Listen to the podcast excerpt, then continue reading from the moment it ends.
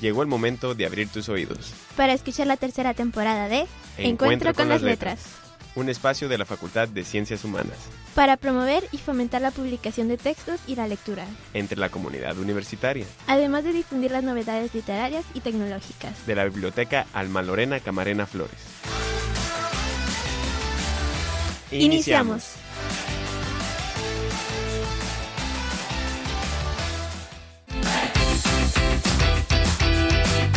Thank you.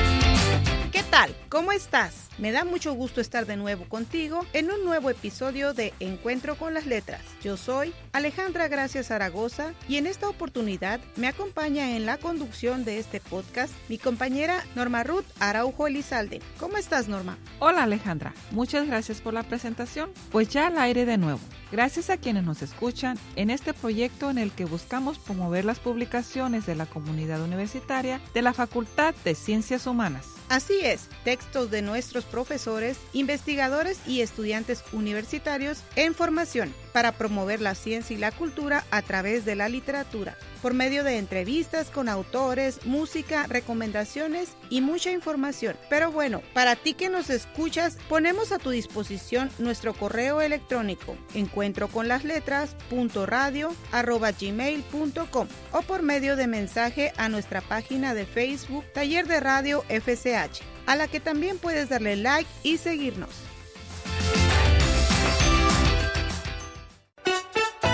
Conozcamos a Nuestros autores.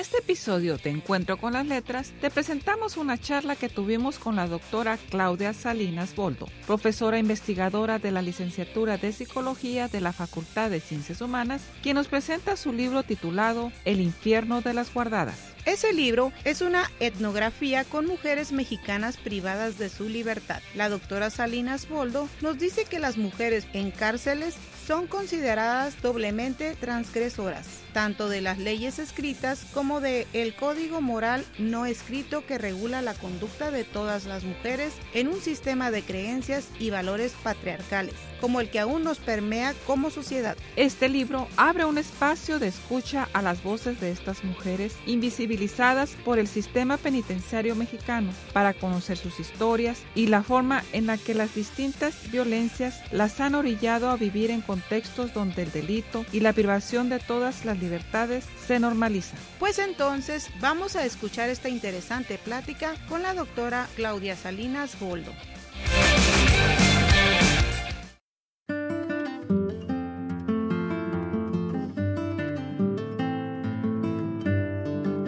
Ocasión, en Encuentro con las Letras, tenemos con nosotros a una académica de la Facultad de Ciencias Humanas. ¿Cuál es su nombre? ¿Cuál es su formación académica? ¿Y en qué áreas se ha desarrollado? Mi nombre es Claudia Salinas Boldo. Soy licenciada en Psicología, especialista en Sexología Educativa, maestra en Sexología Clínica, maestra en Antropología Social y tengo un doctorado en Antropología Social.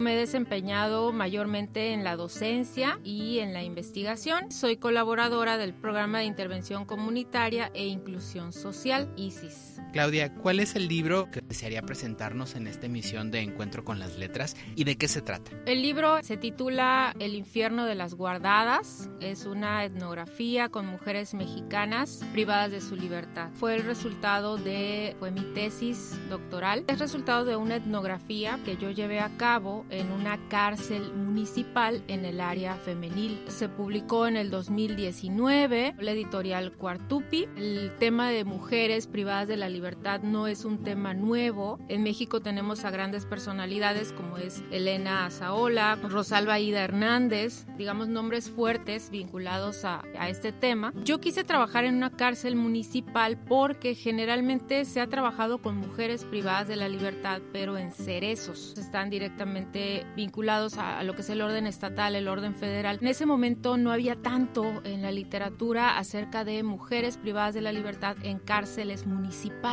que son espacios más pequeños cuyas dinámicas son diferentes a las que podemos encontrar en los cerezos. Son las mujeres olvidadas como son las mujeres privadas de la libertad. Una etnografía en, en, la cual también se incluyeron unas entrevistas a profundidad con cinco de estas mujeres. ¿Qué le motivó a redactar este trabajo? Yo soy yucateca. Yo me topo con un artículo en el periódico, el Diario de Yucatán, de la escritora Verónica García, eh, una escritora y poetisa yucateca, y resulta que en este artículo ella platica acerca de unos talleres y unos cursos de literatura que dio a mujeres privadas de la libertad en el Cerezo de Mérida. Y algo que Verónica decía es que muchas mujeres que habían tomado estos talleres ahí en el Cerezo le decían que adentro de la cárcel se sentían más libres que afuera y que adentro del Cerezo ellas habían tenido oportunidades educativas como el taller de Verónica que ellas nunca hubieran tenido afuera. En ese artículo hablaba de la oportunidad de aprender a leer y escribir, la oportunidad de concluir la primaria, aprender cosas nuevas como literatura, como ciertos oficios, incluso tener un trabajo modesto. Leer ese artículo fue algo que me impactó muchísimo, porque decía, ¿cómo puede ser posible que alguien, mujeres, puedan tener este pensamiento de decir yo aquí en el cerezo, privada de la libertad, he tenido oportunidades que afuera jamás hubiera tenido. A mí me impactó mucho. Al día siguiente fui a buscar a Verónica García.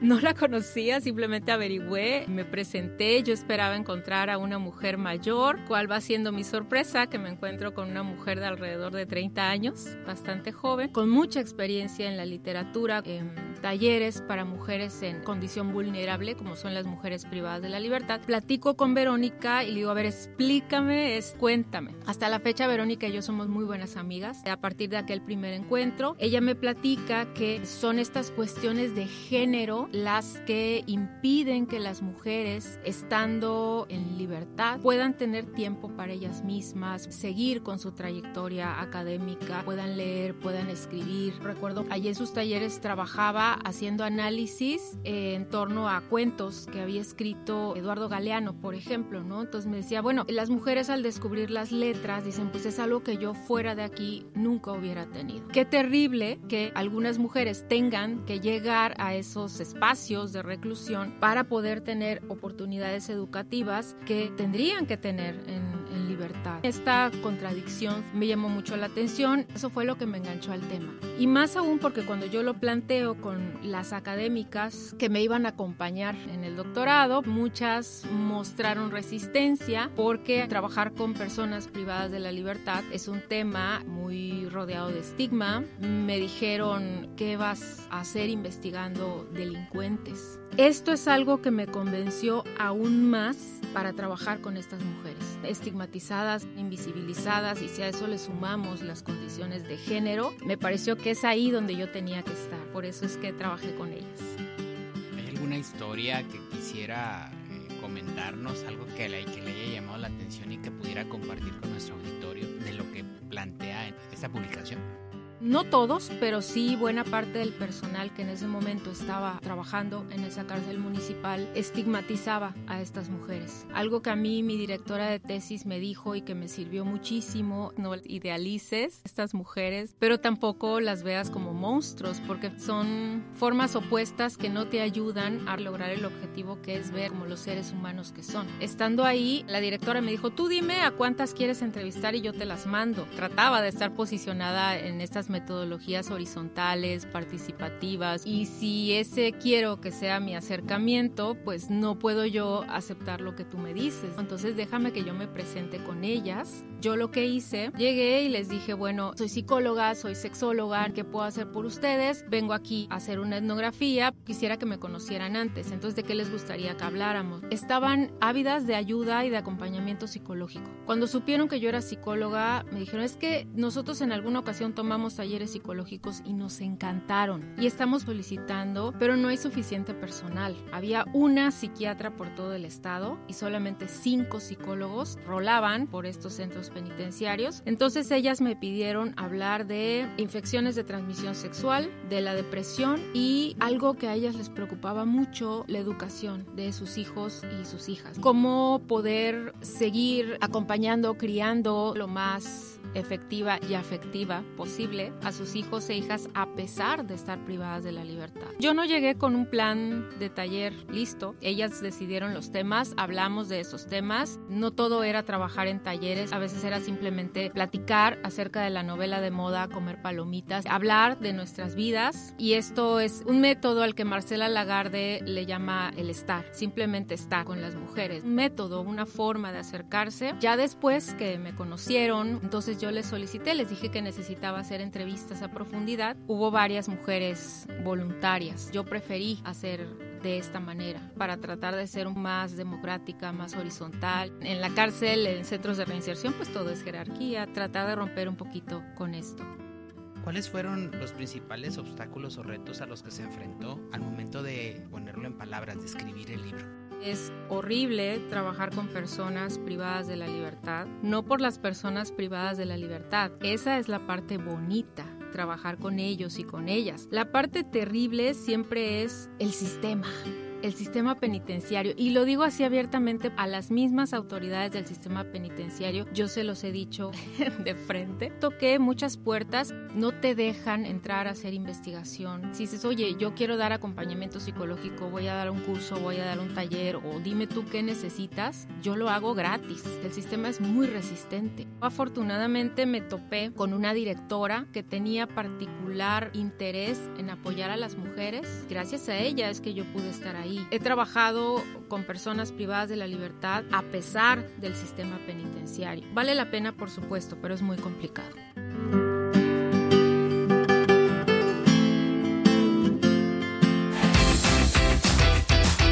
En un momento más, continuaremos escuchando la charla con la doctora Claudia Salinas Boldo, pero antes te invitamos a escuchar una canción que nuestra invitada nos ha sugerido. Hoy vamos a escuchar una canción de una cantautora puertorriqueña, Encarnita García de Jesús, conocida artísticamente como Cani García, quien posee una voz inigualable. Con sus canciones relata las historias de las mujeres del siglo XXI a través de sus interpretaciones expresivas y su letra sumamente personal en el 2008, mediante relatos que le compartieron mujeres en reclusión, escribió el tema que escucharemos hoy.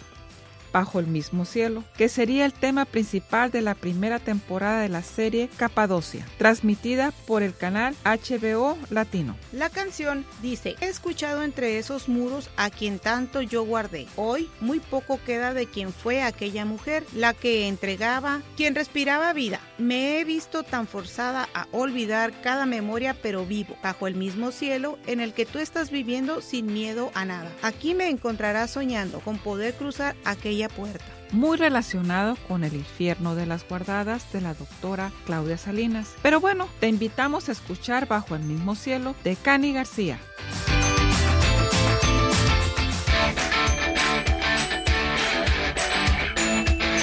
La pasión por la música. Melomanía.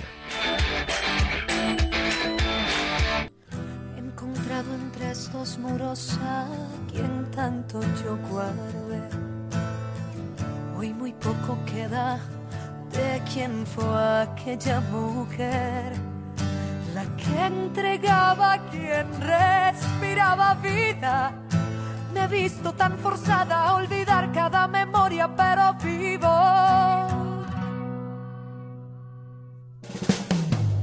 Entre sombras del pasado he vivido hasta hoy. Pero cuánto será el pago de un minuto sin razón. Hoy soy la esclava y soy la dueña de ese gran error. Se intentan amarrarme y aunque logren olvidarme, sé que sigo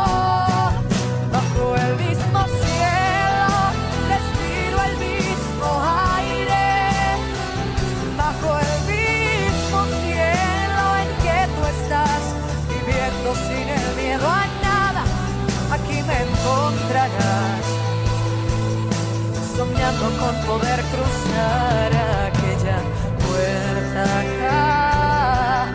No, no, no, no, no.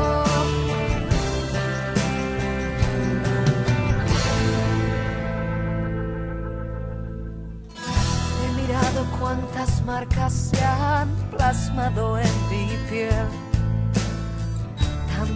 veces aún llorando fui un objeto de placer golpeada más que mi cara fue mi corazón. Quien se ha visto obligado a abandonar cada sonrisa y mi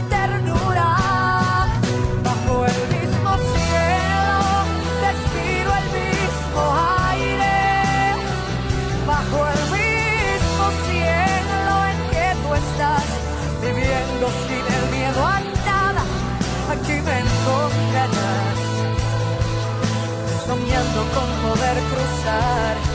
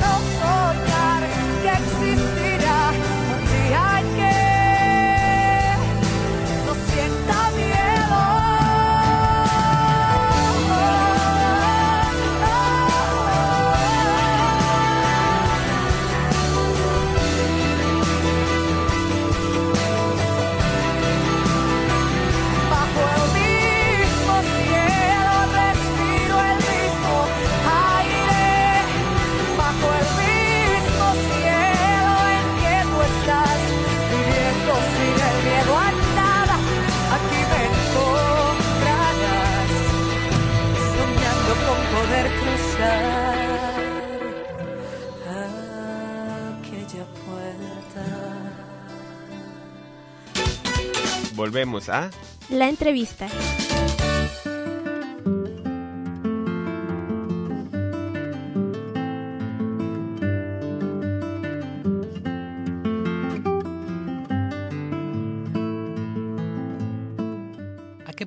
Dirigido el texto que usted nos presenta hoy? A todo público, algo que pasa a veces con nosotras, las académicas, es que nuestros textos terminan siendo leídos para la comunidad académica, muy reducida. Cuando se ha mencionado la posibilidad, la propuesta de políticas públicas para mejorar procesos de reinserción social, la respuesta de la gente siempre es, oye, pues si no es premio, es castigo, resultado del tremendo estigma que rodea a estas personas. En lo que es mi intención es que lean, que vean a estas mujeres como seres humanos, que a lo mejor su abanico de opciones fue distinto, fue más reducido de lo que ha sido el mío, Y esto de ninguna manera para justificar ciertas decisiones desafortunadas que han tomado en su vida, pero para comprender un poco más el sentido de la reinserción social. No se trata de castigar a nadie, es la reinserción y sobre todo la prevención. ¿Cuáles son aquellos factores contextuales que hacen que ciertas mujeres en ciertas situaciones terminen tomando estas decisiones desafortunadas? Quisiera eso, contribuir a desvanecer un poquito el estigma hacia estas mujeres.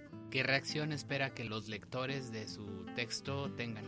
Yo quisiera que todas estas certezas que se basan en el estigma que al día de hoy tienen acerca de estas mujeres, son malas, son delincuentes, que a lo mejor tuvieran otras opciones, pero eligieron delinquir porque eso les gusta o que se vinculan con el estigma, yo quisiera que dieran paso a dudas, que se quedaran preguntándose cosas acerca de estas mujeres. ¿Qué es el castigo? ¿Qué es la reinserción? ¿Cuál es la diferencia? ¿De qué vidas vienen estas mujeres? ¿De qué contextos vienen estas mujeres? ¿Qué hubo detrás de estas decisiones que tomaron, no una vez estando allá adentro? ¿Por qué nadie las visita? ¿Por qué las pocas personas que las visitan son mujeres? ¿Por qué sus parejas las abandonan? ¿Qué pasa con sus hijos e hijas? ¿Qué preocupaciones tienen? ¿Qué miedos tienen? Una vez que queden libres, ¿cuáles son sus posibilidades reales de una reinserción social? A nosotros qué nos toca como sociedad, dudas abiertas, que no pretendo responder al 100% en mi libro, pero es suficiente con que estas dudas se queden en el aire porque de ahí vamos al interés en conocer a estas mujeres. Las personas que estén interesadas en conocer el texto, ¿en dónde lo pueden adquirir? Pueden entrar a la página de la editorial Cuartupi o pueden googlear directamente el título, El infierno de las guardadas. Descargan el libro gratis, PDF, entonces link de acceso libre. Hace rato hablaba de que estas personas no tuvieron oportunidad de tener un encuentro con las letras. ¿Nos podría usted hablar de su encuentro personal con las letras? ¿Cómo fue su encuentro personal con las letras? Yo nací con las letras. Yo nací para contar historias. Lo que más amo en este mundo, y esto es algo muy, muy, muy, muy, muy personal, es escribir. Es lo que más me gusta. Desde que conocí las letras ya no las solté. En mi casa siempre hubo libros siempre rodeada de libros, mi papá leía mucho. Siempre dije que quería ser escritora. Ahí hay todavía cuentos de cuando, pues no sé, tendría cinco o seis años, muy chiquita, y que yo los escribía y pues que se ve que todavía no escribía bien, por supuesto. papá me compró una casa de campaña con la idea de que yo acampara en el jardín y esa casa de campaña terminó siendo mi, mi librería. Yo hacía mis cuentos y los ponía ahí en medio del pasillo de la casa y era la librería. Toda la vida dije que yo iba a ser escritora, que iba a estudiar creación literaria, siempre me apoyaron en discurso, pero cuando llegó el momento real de elegir carrera, dije, bueno, pues creación literaria. Me dijeron que no. Terminé en psicología, no precisamente porque yo la eligiera, sino porque no me dejaron estudiar creación literaria. Fue un momento muy difícil, muy triste para mí. La carrera de psicología fue muy interesante. El camino de ser psicóloga, sexóloga y después antropóloga social, creo que estuvo muy bien, aunque al principio yo no lo entendía así, porque yo quería creación literaria o filosofía y letras, me dio las herramientas para escribir mejor. Cuando haces una etnografía, parte muy importante de la etnografía es acercarte a la gente. A mí la psicología y el entrenamiento como terapeuta sexual y de parejas me dio eso, las herramientas para poder comunicarme de manera más efectiva, para establecer la empatía, diálogos horizontales desde estas metodologías más inclusivas, darle importancia a esta cuestión de la conciencia social, de la responsabilidad social, de la democracia, ¿no? Poder incluir a estas personas a las que llamamos sujetos de investigación como participantes, que no se sientan utilizados. Todo esto yo se lo debo a la psicología, se lo debo a la sexología. Me topé con la antropología social, específicamente eh, su método por excelencia, que es la etnografía, el amor de mi vida, la etnografía. Es lo que más me apasiona porque la etnografía te permite hacer estas descripciones densas, estos relatos que permiten que la persona que te lee se sienta en ese lugar. Para mí es el mejor halago que me han hecho. Me dicen que cuando me leen sienten que están en el lugar, como si estuvieran ahí. Los logro transportar. Las letras son mi vida, me encantan. Moriré el día que, que deje de escribir, que ya no pueda seguir escribiendo. Es finalmente en torno a lo cual gira mi vida. Y la etnografía me ha dado mucho, mucho de eso. Estuvo bien el recorrido. Puedo decir que mi sueño se cumplió y de alguna manera soy escritora recomendación tendría usted para nuestro auditorio para que se enamoren de las letras, que lean más y para que empiecen a escribir o que continúen escribiendo? Algo que me funciona mucho y esto es algo que hago con mis estudiantes que veo que les ha gustado. Yo en la clase de sexualidad humana, una de las tareas que les pido es que lean un libro. Selecciono un conjunto de libros acerca del tema de sexualidad y género, que es el tema de la materia, y de este conjunto de libros yo les digo a los y las estudiantes que elijan un libro y lo lean. Esto me ha funcionado muy bien porque los libros que elijo, si bien son libros académicos, eh, muchos de ellos son autobiográficos, son etnográficos, son ágiles de expresar acerca de vidas, de la vida de la gente, de cosas cotidianas responden de pronto a necesidades que podemos tener. Por ejemplo, unos libros que tienen mucho pegue son los de Coral Herrera, porque responde a estas inquietudes en torno al amor, la pareja, la violencia. Por otro lado, la cuestión de la escritura, algo que yo recomiendo mucho a los y, las tesistas, que son quienes tienen que escribir, es que tengan siempre una libretita o aunque sea un blog de post-it a un lado, porque a veces pensamos que tenemos que sentarnos y escribir cinco páginas y eso es escribir. No necesariamente, yo me he topado con tesistas que escriben en las notas del súper, en las notas de los tacos, en el post-it. Eso también es escribir, con pequeñas ideas. No tienes que sentarte y hacer cinco páginas de una sola vez. Empieza con pequeñas frases, recuerdos que tengas, anécdotas, algo que tú escuches de alguna persona. Empezar con metas pequeñas. ¿Con qué mensaje o con qué frase le gustaría cerrar y dejar a nuestro auditorio? Fíjate que hay algo que te quiero contar que es muy especial y que tiene que ser la frase con la cual yo cierre la entrevista y que no es una frase mía. Cuando yo llegué a esta cárcel municipal y les platiqué a estas mujeres que les dije, miren, pues yo tengo que hacer mi tesis de doctorado y, es algo más o menos así. Una de ellas me dijo, ah, o sea, tú vas a escribir como un libro acerca de nosotras. Dije, sí, no lo pensaba como un libro porque el objetivo era hacer mi tesis de doctorado, ¿no? Pero dije, sí, sí, de hecho es un libro acerca de ustedes. Y se me ocurrió y le dije, bueno, ya que voy a escribir un libro acerca de ustedes, ¿qué les gustaría que yo dijera acerca de ustedes en este libro? Que no sé cuánta gente voy a leer, a lo mejor solo dos, pero, pero ahí va a estar. Y una de ellas me dijo, escribe lo que quieras, pon lo que quieras, pero que no nos olviden. Esto ha sido un momento y ha sido una de las frases que más me han marcado porque tal cual la gran Elena Saola tiene un libro que se llama Las Olvidadas acerca de mujeres privadas de la libertad. Pues esos son las mujeres privadas de la libertad, son las, las olvidadas dentro de los olvidados. Aquella etnografía y mi trabajo sigue, espero, abogando por esta necesidad de visibilizar de no olvidar sobre todo a estas mujeres. La gran mayoría de las personas privadas de la libertad en México son varones y a veces esta diferencia estadística se convierte en un pretexto para olvidarlas a ellas. Con eso cerraría la importancia de visibilizar y de no olvidar a las mujeres privadas de la libertad.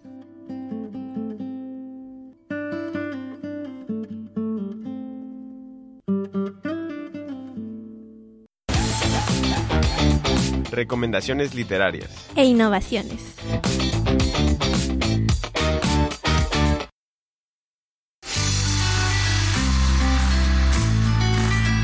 Los bibliotecarios y bibliotecarias estamos cada vez más involucrados en apoyar a los investigadores con sus publicaciones y en esta ocasión compartimos el proceso, consejos y recursos para sobrevivir a la revisión por pares. Han ido aumentando las publicaciones científicas. Ante este fenómeno, en el siglo XX se evidenció la necesidad de implementar un método para validar los trabajos científicos presentados por los investigadores a las revistas. A este método se le llamó revisión por pares y su propósito es medir la calidad, posibilidad y credibilidad de las investigaciones. Esto funciona al enviar el manuscrito a la revista, el documento será revisado por investigadores expertos en el área, al igual que el autor. Este método se ha convertido en parte esencial e integral del proceso de publicación científica. Aunque recibe muchas críticas, sigue siendo el procedimiento principal para validar un nuevo aporte científico, para comprobar buenas prácticas al comunicar los resultados de investigación como coherencia al redactar, dominio del área disciplinaria, estructura lógica del contenido científico, actualidad en el tema, relevancia para la comunidad científica, claridad en los métodos aplicados y que puedan ser comparados con los resultados de investigación para su presentación. Se ha implementado de diferentes formas establecidas como estándares utilizados por las revistas científicas. Entre ellos están el sistema doble ciego, donde tanto los revisores como los autores son anónimos, representan una alternativa atractiva. Es la más usada debido a que elimina de los artículos cualquier pista o señal que ayude a identificar a los autores o revisores. Se busca preservar el anonimato, tratando de asegurar así que la revisión se haga de forma justa. Otro es el sistema simple ciego. El revisor conoce la identidad del autor, pero el autor no conoce la del revisor. Esta es una práctica actualmente aceptada, aunque puede ser susceptible de favoritismos, por lo que sus fundamentos éticos han estado muchas veces bajo crítica. El último sistema de revisión es el abierto.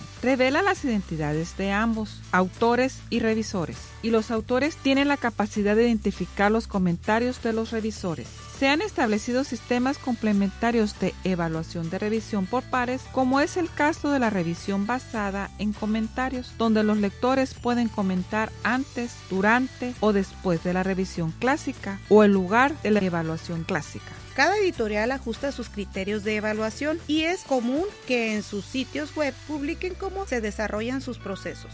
Según Godina, en el año 2022, las revistas de acceso abierto brindan la posibilidad de una ciencia al alcance de todo el planeta, por lo que es una esperanza para la humanidad. Es importante ser precavidos pues también hay revistas depredadoras que se dicen científicas, pero que realmente son un fraude. El acceso abierto y las revistas depredadoras no tienen la mínima relación, pero estas últimas intentan aprovechar aspectos laterales de las primeras para conseguir sus propósitos de engaño. ¿Qué te parece si recomendamos a nuestro auditorio algún texto que pudiera ser de su interés? Como recomendación bibliográfica, tenemos el libro de género fantasía El soñador desconocido de la escritora Lainey Taylor, publicado en el año 2017. Lainey Taylor es una escritora de género juvenil de fantasía estadounidense, conocida sobre todo por su serie Hija de Humo y Hueso. Dicen que el sueño escoge al soñador y Laszlo siempre ha temido que su sueño hubiera sido mal elegido. Su sueño recurrente está ligado con la legendaria ciudad de Whip, que le obsesiona desde que era apenas un niño. Cuando se encuentra con Ghost Slayer y su grupo de guerreros legendarios, Laszlo decide emprender un viaje que le llevará a recorrer más de medio mundo en busca de la ciudad perdida y la diosa azul que lo visita cada noche. Podrán quitarte tu casa, tu familia, incluso tu nombre, pero nunca lograrán despojarte de tus sueños. ¿Y cuándo en la vida eso ha detenido a un soñador en la búsqueda de su sueño? Es un libro con una historia tan irreal que cuando más la lees, más real se vuelve. Este libro lo podrás encontrar en la sala de lectura de nuestra biblioteca Alma Lorena Camarena Flores.